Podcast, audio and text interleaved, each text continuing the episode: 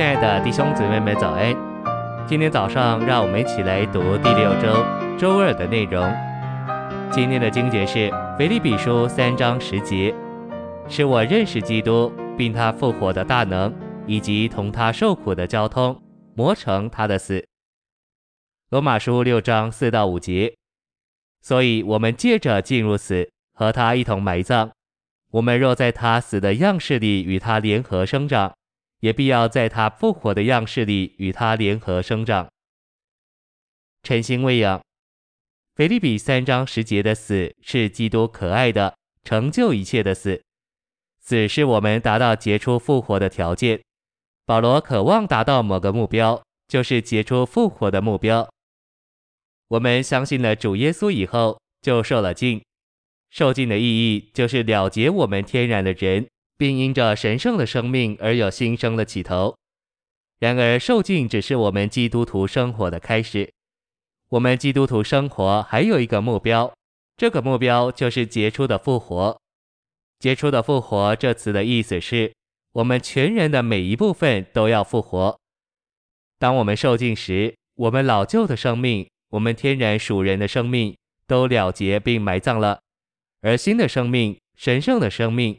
就是基督从我们里面兴起，那时候我们基督徒的一生和生活行动就开始了。基督徒的生活行动包括一段漫长的过程，我们需要走一段漫长的路。这生活行动的终点就是我们需要达到的目标，这目标就是杰出的复活，超越的复活。迈向这目标的路就是复活的过程。信息选读。受尽那天，我们就应该看见我们的旧人、天然人，连同老旧的生命都被埋葬了。借着那次埋葬，神圣的生命就是永远的生命，在我们里面兴起，我们基督徒的生活行动就开始了。一个新的生命来住在我们里面，目标是要把我们全人带进复活里。在受尽与目标之间，有达到结出复活的一段漫长过程。虽然受尽表征我们的旧人已经被埋葬，有另一个生命兴起来住在我们里面，但我们却没有照着受尽所表征的来生活。我们多半凭我们天然的生命活着，而不凭基督活着。因着我们还是那么凭我们天然的生命而活，所以复活的过程必须继续。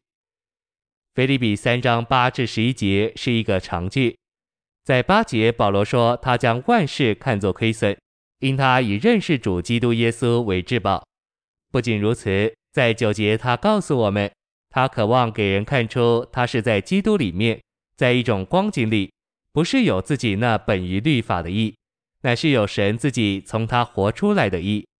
这一切都是为叫他能在经历上认识基督，他复活的大能，以及同他受苦的交通，磨成他的死。或者他可以达到那从死人中杰出的复活，达到杰出的复活，乃是磨成基督之死的结果。磨成基督的死，以及我们总是留在他的死里。我们若留在基督的死里，让自己磨成这死的样式，结果就是我们全人的每一部分都要进入复活。按照神的经纶，我们首先在我们的灵里复活，从那时起。我们基督徒的生活行动就是一段复活的过程，一天过一天，神叫我们经过过程，从天然的生命达到复活的生命。在十节，保罗说到磨成主耶稣的死，这是持续不断的过程，而不是一次永远的经历。